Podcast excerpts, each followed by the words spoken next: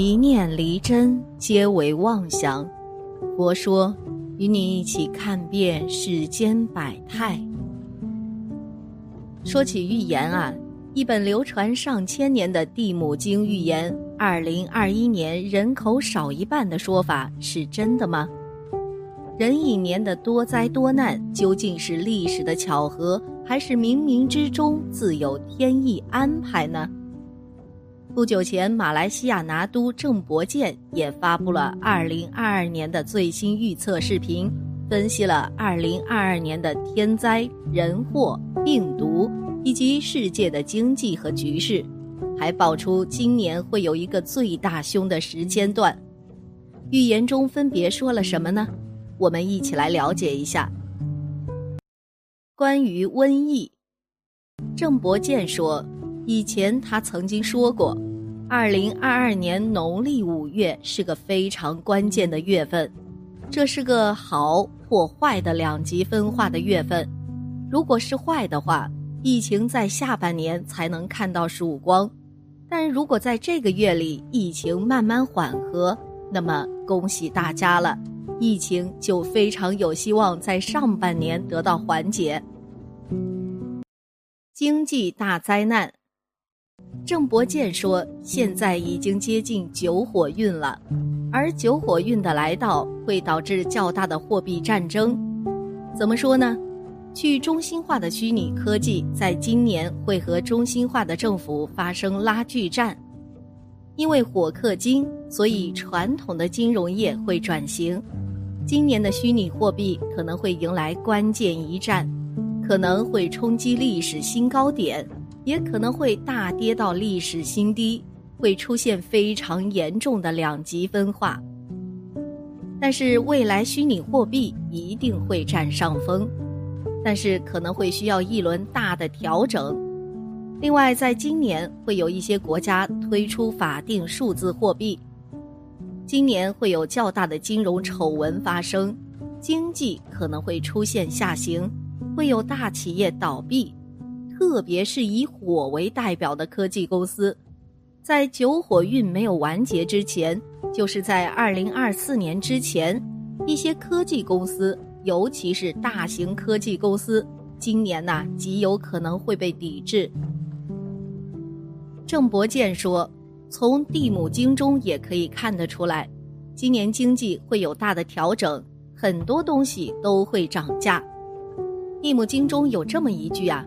六处尽遭凶，这就意味着可能在一夜之间，我们的财富就会贬值，会被蒸发掉相当多的一部分。它是经济大调整的一个信号。在去年的预测中，郑伯健说经济已经出现了泡沫化，但是泡沫呢，去年没有破开，反而是越来越高，越来越高。郑伯健认为，经济危机已经形成。如果今年不发生调整的话，在二零二四年之前必定会有一次大的调整。所以这两年啊，大家要非常小心了。尤其今年八月七日到九月六日这个时间段，这个时间段是大凶的月份。人祸，供应链失调，资源短缺，粮食危机。这个在《地母经》中也有提到，郑伯健用其他方法也做了研究。今年有非常大可能会因为极端的天灾和人祸，造成农作物大幅度的减产，而且供应链也会出现失调，从而让资源短缺的情况更加严重。今年会有国家出现粮食危机，特别是内陆国家。另外，郑伯健预测到今年会有一些毒气或者辐射泄漏的事件发生，当然啦，也可能是集体中毒的现象。所以，郑伯健奉劝住在有辐射的或者有毒气排出的工厂附近的朋友要非常小心了。今年有这种能量出现，并且力道还不小。二零二二年是全阳的年。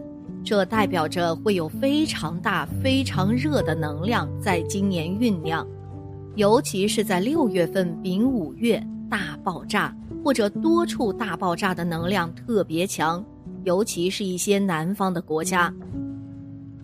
因为已经接近九运，从流年上来看呢，世界能源会短缺，今年全球会有多个区域出现大面积停电，可能还会发生能源抢夺战。到那时，大家会发现，能源对于这个世界是那么的重要，导致大家都去抢夺能源。二零二二年恐怖袭击又回来了，今年在一些西方国家。极有可能会有大型的恐怖袭击，这个袭击跟建筑物有关，也跟泥土有关，可能是在地铁中有恐怖分子进行爆炸袭击。世界局势，今年世界上会有很重要的国际领袖遇害或者死亡，但是因为这个问题啊比较敏感，所以这里呢就不方便讲是哪个国家了。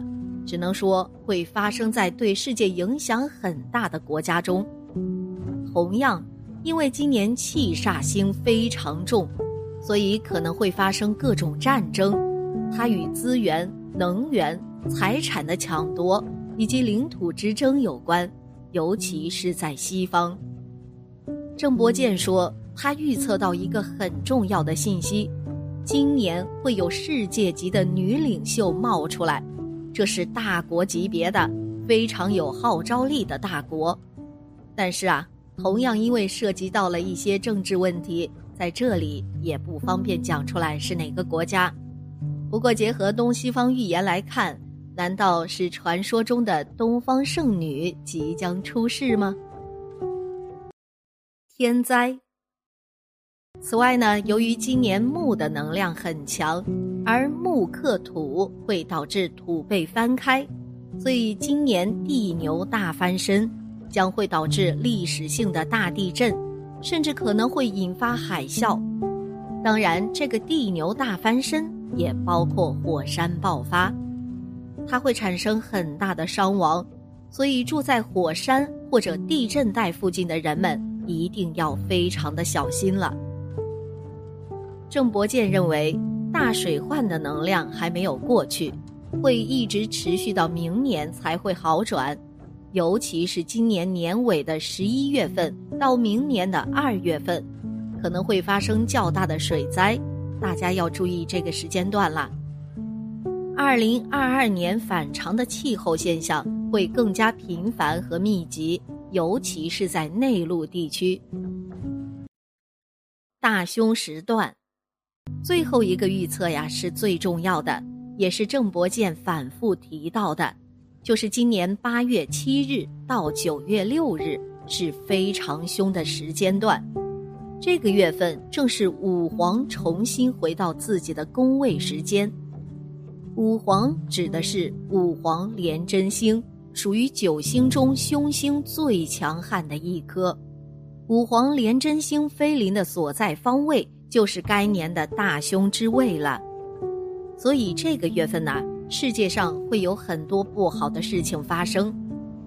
在上面的六大预测之后，郑伯健做了个总结，他说：“其实不难发现呐，以往壬寅年的规律，比如说三年困难时期是一九六二年结束的，从一九五九年开始，经过了三年的时间。”第二次布尔战争从一八九九年到一九零二年，也是三年时间结束。第一次英国和阿富汗的战争从一八三九年到一八四二年，也是三年左右。第一次鸦片战争从一八四零年到一八四二年，同样也是三年左右。这么多的三年，难道只是个巧合吗？甚至包括一百年前的西班牙大流感，也是在三年左右消失的。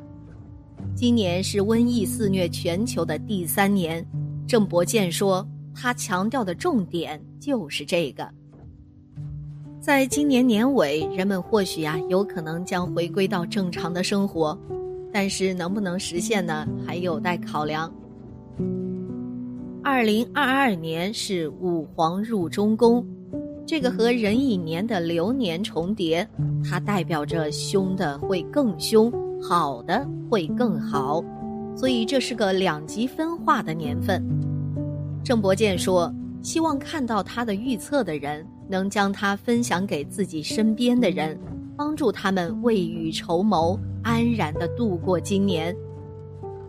人类如果要度过未来更多的劫难，一定要秉持善念。”大家相互帮助，保护地球自然生态，这才是我们能够看到希望、延续人类文明的唯一选择。